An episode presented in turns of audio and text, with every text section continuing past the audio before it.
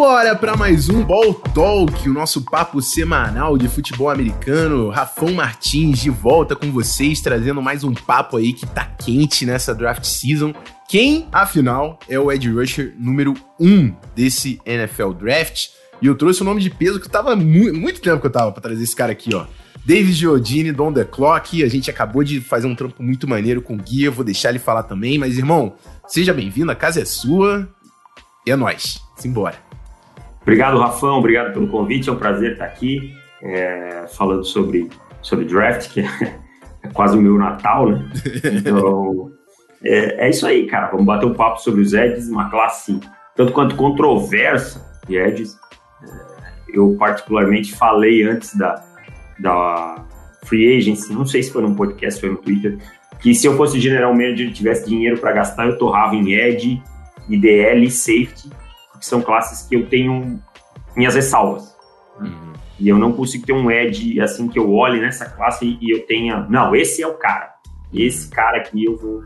Todos para mim tem alguma coisa para para provar. Então é legal, vamos falar sobre isso aí.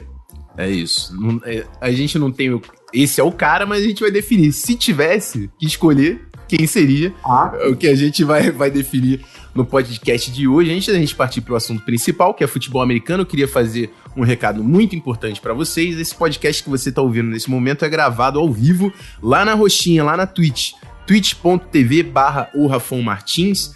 Queria também convidar você a se inscrever no canal, ganhar acesso ao servidor Discord, você consegue participar das lives, a gente faz alguns mock drafts, joga um stopzinho também, uma resenha.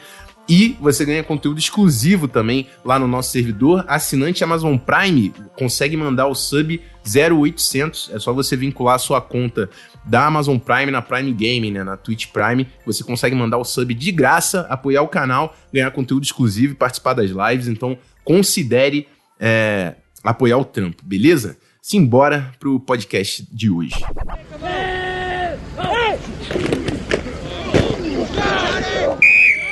Bom, David estava me perguntando antes da gente começar a gravar, não, vai ser, a gente vai falar de quatro e tal. Eu falei, mano, calma, calma aí. A brincadeira aqui é realmente a gente definir. E a primeira pergunta que eu vou te falar pra gente chegar aí no Ed 1 é: todo mundo fala de três ali que estão no topo. É, Gregory uhum. Rousseau, Jalen Phillips e Kiwiti Paye. Então a primeira pergunta que eu, eu vou deixar você definir. A gente coloca a Giz Ozolari na conversa ou não? Não, não, não, não. Para mim não. Para mim são três prateleiras muito claras assim no, nos Eds. É, eu tenho o Aziz Ojulari e o Joseph Ossai numa prateleira abaixo. Eu tenho dois caras desses três que você citou numa prateleira e um uma acima. Não é que essa diferença nessas prateleiras sejam enormes, não é isso. Mas são três prateleirinhas diferentes que o, o, o Julari, para mim, não se encaixa nessa, nessas duas primeiras, não. Para mim, ele é um jogador mais próximo do Joseph Ossai do que desses três caras. É, eu, eu, vou concordar com você, eu também queria ficar entre três nomes, e aí a gente vai passar pelos três então, eu não quero que você fale quais são as suas prateleiras, vamos falar desses três caras para depois a gente chegar à nossa conclusão. Eu desconfio que a gente tem a mesma, mas a gente, vai, a gente vai entender isso no final. Então, vamos começar falando de Jalen Phillips. Eu quero começar falando de Jalen Phillips, porque é um cara que muita gente levanta, como é de um também. É, eu sempre eu preciso chamar atenção, né? Sai um vídeo do Brett Coleman e vira verdade para muita gente, porque o cara manja, o cara é brabo, o cara falou isso e para mim é isso. E assim, com todo respeito para você, é claro. é isso tranquilo. Mas se você quer ouvir o nosso ponto de vista, a gente discorda um pouquinho, mas vamos tentar falar por quê. Assim, é, é, um cara com muito talento, era o recruta número um, saindo do high school. Problema é, passou por muitas lesões, ele sofreu um acidente, ele estava numa scooter, parece, foi atropelado, aí foi tornozelo no lance, é, teve punho, e o cara teve três concussões que fizeram ele aposentar do futebol americano quando ele estava em UCLA. O cara desistiu do futebol americano quando ele estava em UCLA. Perdeu 40 pounds, de 260 o cara foi para 220. Quando rolou a oportunidade, depois que o Rousseau falou que o Rousseau estava definindo já, ah, não vou jogar tal, ele falou, não, vou jogar lá. Quincy Rocher, Jalen Phillips vai ser a dupla de Miami. E o cara voltou, ganhou 40 pounds e botou uma tape absurda, eu sempre falo. Mas a gente tá falando de uma temporada encurtada, né? Gente, o cara Sim. não teve nenhuma temporada completa de bola pra gente falar isso tudo dele. Talento só jogos tem. Dentro, só jogos dentro da ACC, né? Exatamente, é, jogos dentro não, da ACC. Pegou, não pegou nenhuma ACC, nenhuma Big Ten. Não que a ACC não seja uma Power 5, claro que é. Mas eu acho que dentro das Power 5 é a mais fraca. Uhum. É a, a, em que eu vejo o nível, a diferença de um time para o outro, às vezes ser maior. Então, é, tem, tem, todos esses poréns com ele, né? É, essas concussões, elas, se eu sou general manager, elas me arrepiam, uhum. sabe? Porque três concussões é muita coisa, cara. É muita coisa, é, é uma coisa, assim, muito preocupante. É, é como se seu cérebro tivesse chacoalhado três vezes lá dentro. Isso. Sabe? Então, cara, não, é, não tem como não ter medo disso. Eu acho que, que é bem justo. Até porque, é, vamos tentar entrar na cabeça do cara, ele era o recruta número um saindo do high school. Quando ele estava em UCLA, você tem certeza, pode ter certeza que na cabeça dele é: a minha vida é NFL. Eu vou fazer milhões na NFL. Ele não tinha outra direção. Para o cara considerar aposentar, é porque tava feio o lance.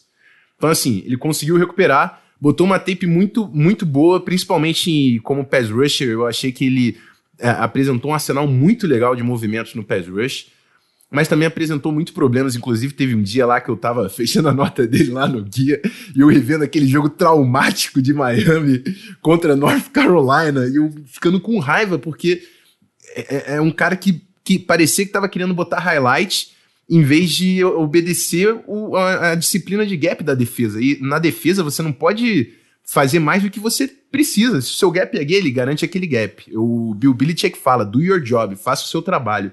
E isso era uma coisa que eu senti muita falta do Jalen Phillips. Mas vou passar é. a bola para você, Davis. Eu já falei demais. Fala para mim as suas impressões dele, o que, que você viu e que te chamou a atenção e as suas principais aí também preocupações, além da concussão que a gente já passou. Cara, é um jogador que tem um biotipo perfeito para a posição, né? É um cara grande, que tem envergadura, que tem o, a, esse controle, ele sabe usar essa envergadura para controlar o, o bloqueador, para conseguir proteger o seu peito, para conseguir tomar o lado que ele quer. Então é um cara que sabe usar seus braços, usar sua, seu biotipo físico. Né? Eu acho que ele mostrou uma coisa que até me surpreendeu para um cara que havia parado de jogar e tal, foram algumas variações de pass rush moves, né? Ele, ele, conseguiu atacar, seja com counter, ele conseguiu fazer um spin, ele conseguiu fazer um club, esse tipo de coisa. É, porém, eu também tenho problemas com a disciplina tática dele. É, e uma coisa que a NFL pune, e pune seriamente, é disciplina tática de jogador de linha defensivo. Não é que nem na, no college, você consegue se recuperar se você for um atleta melhor. Na NFL, você está falando do supra-sumo dos atletas. Né? Então, você não vai conseguir se recuperar. Erra um gap, é, vamos lá, eu dou uma lateral para o Lamar Jackson, eu vou para dentro, né, quando eu tinha que fazer o contain. Babal, meu amigo, você vai tomar 30 jardas. Ou eu, eu vou pro, pro, pro gap também e tomo um bounce do, do Dalvin Cook. Já era, irmão. Entendeu? Ele vai, ele vai embora, ele vai te punir, isso vai te custar caro na NFL. Uhum. E outra coisa para mim é o processamento mental dele me incomodou. Não só a indisciplina, mas por vezes, e eu acho que o Afonso talvez já tenha explicado isso, mas eu vou falar rapidinho. Uhum. É, o jogador de linha defensiva, ele lê uma chave. Ele não fica olhando para o quarterback, ele não fica olhando para o running back, ele vai ler uma uhum. chave, né? A chave dele é o edge, ao o offensive tackle, o Elgar, eu acho que às vezes ele não lê a chave dele, ele abandona a chave dele. Uhum. Sabe? E ele vai para aquilo que ele acha que é o, o, ideal, que ele vai fazer na jogada, que ele vai fazer a splash play. Entendeu? Então, assim, é, ele não lê. Acho que foi, foi tu que postou uma jogada que ele não leu um down block e, pro, pro, que ele estava no play side e tomou a decisão errada e virou uma corrida enorme contra North Carolina. Uhum. Então, esse tipo de indisciplina e, e também a falta do processamento de, de é, ver e reagir, sabe? Eu falo, tem muito jogador que é capaz de ver, mas não consegue reagir. Se você não conseguir reagir, não adianta de nada ver. É, e é, é, uma, uma coisa que a gente fala que tem que estar no automático, né? Principalmente quando é na Sim. NFL. Porque você quer, você não quer o cara pensando, você quer o cara jogando bola. Então tem coisa que tem que estar automático para ele conseguir matar a jogada. Só um, um, um, apontamento que foi feito aqui no chat e eu tenho que trazer para cá. O Jalen Phillips ele foi, ele foi aposentado porque era uma regra da NCAA que ele não poderia continuar. Ah, ele tá, conseguiu entrar no portal de transferência em 2019 e teve que esperar também por regra da NCAA para jogar em 2020. Isso com certeza também diz um pouco aí sobre todos esses traumas que ele passou. Queria agradecer ao Kaká da King, aproveitar o espaço também pelo Prime. Muito obrigado, mano. Lembra de, de vincular sua conta da Twitch lá no Discord para você ganhar acesso ao servidor. Mas eu acho que a gente tem, tem uma boa visão de Jalen Phillips. É um cara com um potencial muito grande, é, rushing the passer, né, pressionando o quarterback, mas que ainda precisa entender melhor o jogo. Né? Precisa entender Exatamente. melhor a responsabilidade. O que o Davis falou do, dele não ler o down block e, e quebrar o, foi um pulzinho, cara. Foi quatro counters em cima dele, era a mesma jogada. Eu, eu tava no Telegram que eu botei todos os GIFs, eu falei, meu Deus, eu não acredito, ele tá fazendo isso. que é a mesma jogada. Eu falei, cara, o Manny Dias já gritou no ouvido dele. Porque não tem como, cara, fazer uma coisa dessa. E a defesa de Miami é extremamente simples. Não é uma defesa complexa, ele não tem tantas responsabilidades. Sim. É, eu, eu até estava conversando esses dias com o Bruno Virgílio, e ele me falando, pô, as chamadas de Miami, eu falei, mas é isso mesmo, Bruno, é college football, o cara quer que o cara faça o simples, esse simples seja efetivo. E ele não conseguiu, por vezes, fazer esse simples ser efetivo. Uhum. Tá? Então eu fico pensando, se ele tiver várias responsabilidades, como no NFL vai aumentar. Né? Ele vai precisar ler coisas diferentes, ele vai precisar reagir num tempo muito mais rápido. Uhum. E talvez esse tempo que ele tenha ficado fora né, por conta da lesão e essa regra da NCAA e tal, tenha custado para ele esse desenvolvimento na parte do jogo. Então, é. quem sabe algum time aí vai ter que, vai ter que desenvolver isso. Isso, com certeza, né? O cara não pôde ver campo, não pôde estar treinando, isso afeta demais o, o quanto ele conseguiu de fato se desenvolver como jogador. Mas vamos passar para mais um nome. Queria agradecer o PP Narducci, que também escorregou o Primezinho. Muito obrigado, galera, que apoia o Trump e apoia o canal.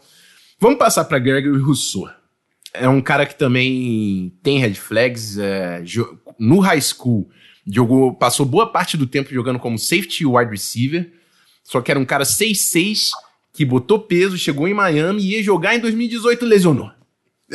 Perdeu a temporada. Tornozelo, né? Foi tornozelo, né? Foi tornozelo. Foi tornozelo 2018. Chegou 2019 dava para ver que era um cara aprendendo a posição, mas até aí o Caleb Farley também é um cara que dá para ver que tá aprendendo a posição e tava todo mundo falando de top 10 antes de cirurgia nas costas. Era um cara aprendendo a posição. É um cara que aprendendo a posição botou 15 sacks. é, amigo, 15 sacks você não coloca em qualquer lugar. É. Temporada completinha, tá? Temporada Isso. completinha, Power 5 e tal, né? Não jogando só dentro da ACC. Então, assim, te, teve produção. E assim, eu, eu falo, o Gregory Rousseau é um cara assustador, fisicamente falando, cara, as medidas do cara. O cara tem 6, 7 de altura e o cara tem 34 e 3 quartos. Base, quase 35 de braço. Uhum. Se isso não te impressiona num Ed, cara, você tem que abrir o olho. É, se não acha um freak desse todo dia. Tá? Claro que não adianta ser só um freak físico, né? Mas é, é eu, eu, scout, bato o olho num cara desse e ele me chama a atenção na hora. Sim. E aí eu vou ver o que ele tem. Mas é o primeiro cara que eu olho e digo assim: não, esse cara aqui eu preciso ver o que ele tem. Eu não posso é, deixar passar sem eu ter um, uma análise bem clara dele do que ele pode produzir. É isso aí. A gente fala muito de coach que tem, tem um pouco do, do egocêntrico ali, né? Não vou fazer o cara acontecer. E, cara, assim, o Rousseau, sem ser tecnicamente desenvolvido ele não é. O problema é que ele botava o, bra o braço e fazia o long arm e o cara não conseguia botar a mão nele, porque o braço do cara era gigantesco. Então, assim, ele conseguia afetar o pocket, ele tinha um bull rush dele também. O cara que tem uma. Desse tamanho, ele tem uma flexibilidade para jogar com pé de level favorável. Então, assim, é um cara que dava muito trabalho. E aí ele falou: não, ele fez muito sec por dentro. Eu acho que o Rousseau ele é monstro em qualquer lugar que você coloca. O cara dá trabalho em qualquer lugar da linha que você coloca. Eu, cara, só de pensar num cara flexível, que me dá a opção de jogar por dentro em pacotes de terceira descida, que é, me dá essa opção de, assim, ó, ele não é um, um bender tipo Von Miller, não, uhum. mas para um cara de 6'7", ele tem um bend de qualidade, tá? Tem mais uma coisa do Rousseau que eu acho que é, são duas coisas, na verdade, subvalorizadas. E eu não entendo o, o porquê se criou uma pecha que o Rousseau é um jogador é, displicente. Eu não acho de jeito nenhum. Não é isso que ele me mostra no tape dele. Pelo contrário, ele é um jogador disciplinado e não afoito, que tem um processamento mental bom e, e consegue tomar as decisões certas. Você raramente vê isso que a gente falou do Jalen Phillips, dele não lendo sua chave, dele atacando, não atacando, a, a, não contendo a sua lateral, esse tipo de coisa. Tá? Então, é, é, um ponto do jogo dele que eu acho que tem que ser falado. E outro ponto é que ele é um cara setando o Ed contra a corrida muito, muito bom. O cara teve 20 tackles for loss em 2019. Né? Então, é incrível não é qualquer jogador ele, que consegue. Ele usa aquele tamanho dele, o cara parece que tá longe, mas ele dá um, um pulo, estica o braço e pega. É, é muito grande, cara. Cara, 34, 34, quase 35 de envergadura é muita coisa. É o sonho de qualquer treinador, cara. É, o, o, eu lembro do, do Zimmer. O Zimmer pegou, por exemplo, o Anthony Barr, que era um cara que era pass, uhum. pass rush, ele transformou o cara no linebacker porque falou: cara, ele é gigante e eu vou botar ele aqui no segundo nível que ele vai cobrar. Eu não sei como vão usar o Gregory Rousseau na NFL. Não sei se ele vai ser five tech de odd front, se ele vai ser DE de, quatro, de linha de quatro homens, se ele vai ser outside, outside linebacker. Eu tenho certeza é. Tem muito técnico defensivo babando por, porque, o, porque o Rousseau mostrou em campo. Ah, uma coisa que a gente não falou, o motor desse cara. Eu sempre bom. falo, motor é mindset. É muito difícil você treinar motor. Como é que você vai treinar motor? Cara, liga sua chave aí.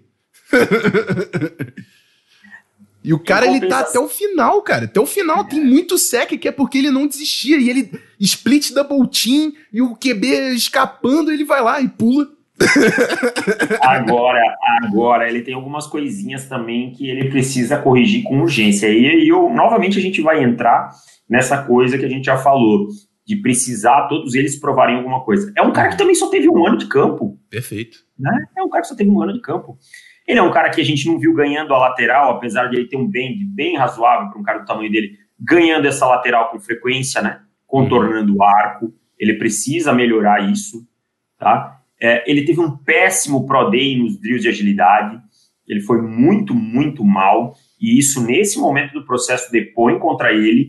Uhum. Porque imagina assim, eu não tenho nada dele de 2018, né? Porque ele quebrou o tornozelo. Eu tenho um 2019 muito bom, eu não tenho nada de 2020. Quando eu volto a ver ele alguma coisa em 2020, ele vai mal.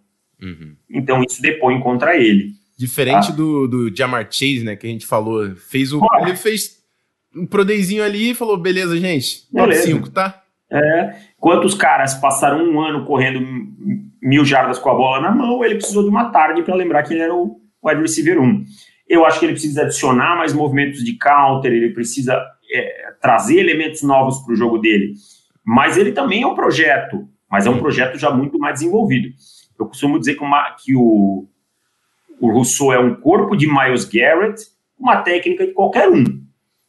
Ainda não é uma técnica a nível de, de um jogador de grande nível da NFL. É uma técnica de um jogador de prateleira 2, 3, né? de, já desenvolvido. Mas eu tenho um cara com corpo de Miles Garrett.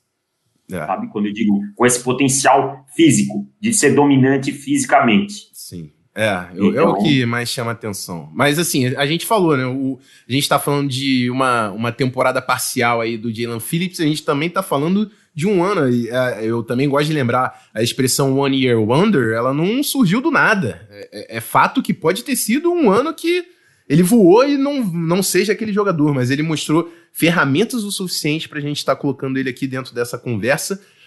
E agora a gente já passou nossas preocupações, né? Uh, o, do, do Gregory Rousseau. Vamos falar do nosso último nome aqui, que é o top 3, eu imagino, da grande maioria. O, o Ojular ele entra de vez em quando, mas eu acho que a maioria concorda. Que o Itipaí.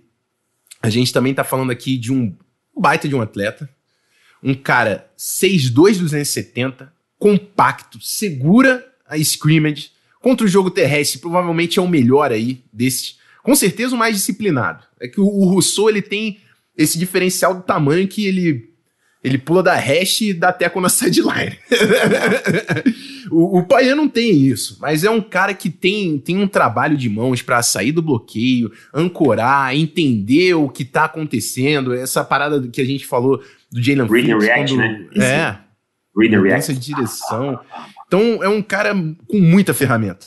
Eu, a principal apontamento aí é um cara com tanta ferramenta, faltou produção. Faltou produção, é isso que eu ia dizer. Faltou produção. É um cara de também, acho que só acrescentando uma explosão é, absurda, né? E, e, um bend bem interessante, cara. Eu acho que o Quitpaye ainda não sabe o bend que ele tem. Essa é a verdade. A capacidade dele de ser um, um cara com, contornando o arco, de, de, dessa flexibilidade, de se dobrando mesmo, cara. É, nas raras vezes que a gente viu ele tentando isso, ele conseguiu. Então ele ainda está muito dependente de, dessa vantagem física que ele tem. É... Então, cara, é um jogador muito, muito interessante para mim. Eu tenho, eu tenho algumas preocupações com a questão da envergadura dele, com o tamanho dele, que eu acho que na NFL é perigoso, mas a gente já viu uma mudança um pouquinho de perfil também, né? E eu até esse tempo a gente estava conversando quando fazia o guia, eu sou um pouquinho às vezes conservador e eu estou tentando mudar isso com algumas coisas com preocupação com o comprimento de braços dos, dos offensive tackles e tal. Tem jogadores que conseguem superar essa limitação técnica. E eu acho que o Itupaie tem bola para isso. A gente vê o Aaron Donald, e longe de estar comparando o Itupaie com o Aaron Donald, mas é um, é um interior defensivo lineman de 6'2". Rafão, se a gente chegasse em 2007 e falasse que ia draftar um, um interior defensivo lineman de 6'2", o que que falariam pra gente? Esquece. Esquece, está louco, tá doido. Não vai jogar, não vai conseguir se mexer. É. Tem que ser um cara grande, tem que ser um cara que ocupe dois gaps. Então o jogo ele, ele se muta. O jogo ele, ele muda. E a eu gente lembro, tem que estar tá acompanhando. Eu lembro no, tu, no Twitter, há pouco tempo, apareceu um vídeo do Nick Saban de quando o Lane Kiffin foi para lá, acho que uns quatro anos atrás, e falou: esquece essa parada de jogo corrido, cara, de defesa tá todo mundo botando 50 pontos, a gente tem que botar 50 pontos também. E aí eu falei, foi depois disso aí, o Saban começou a recrutar quarterback, recrutar ele sempre foi monstro, começou a recrutar quarterback e o resto é história, tá ganhando direto aí, porque ninguém bate Alabama, os caras pegam QB 5 estrelas e o resto do time já era 5 estrelas.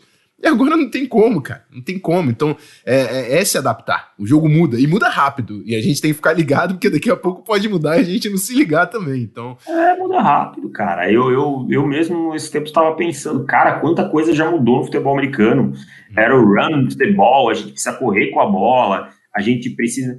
Por exemplo, hoje, para mim, não faz mais muito sentido. Desculpa estar tá fugindo um pouquinho do, do foco. Não faz muito sentido mais falar em strong safety e free safety. É.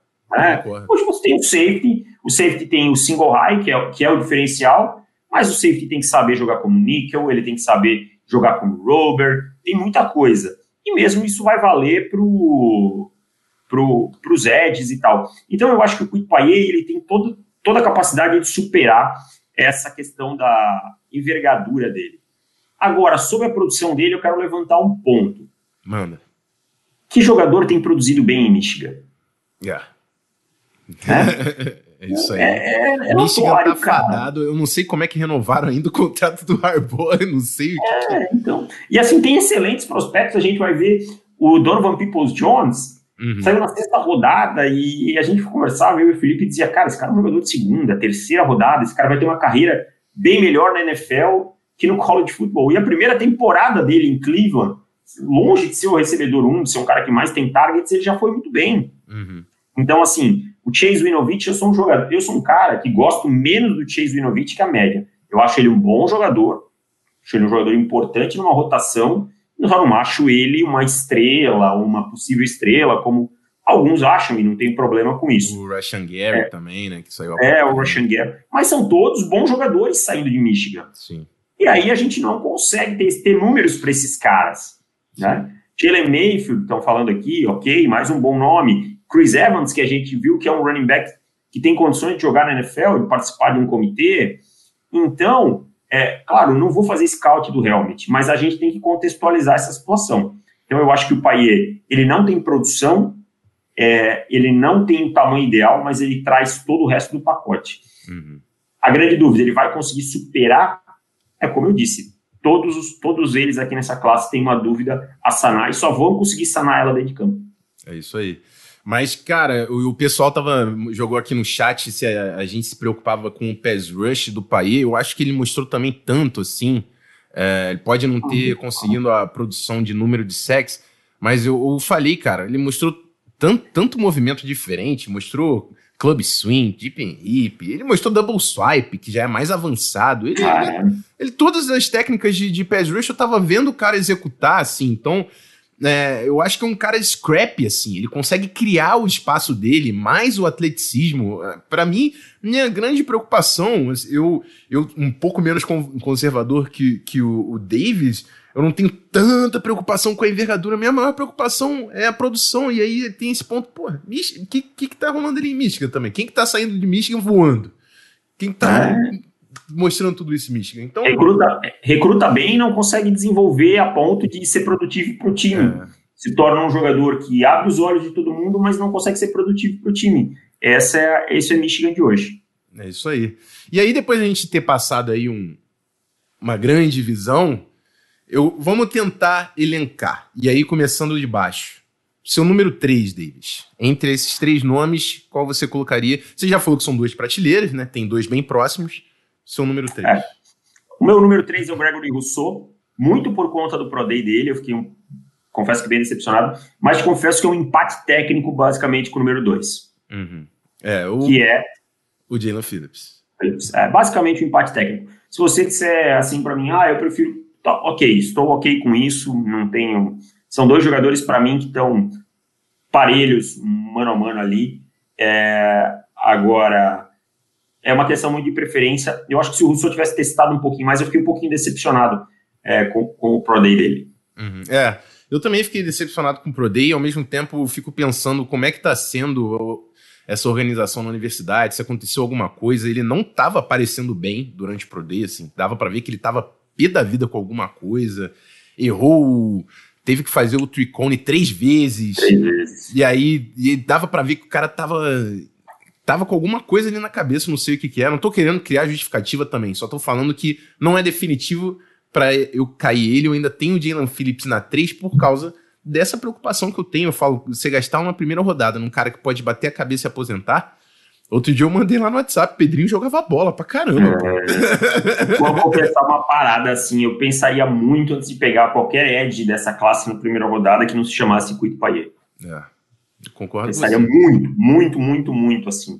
Porque eu acho que eu vou ter caras mais para baixo, que não vão ter é, essa expectativa desses caras aqui, só que com que eu ter jogadores sólidos. Eu preciso muito entender, como time, né? Eu precisaria muito entender quanto eu preciso arriscar.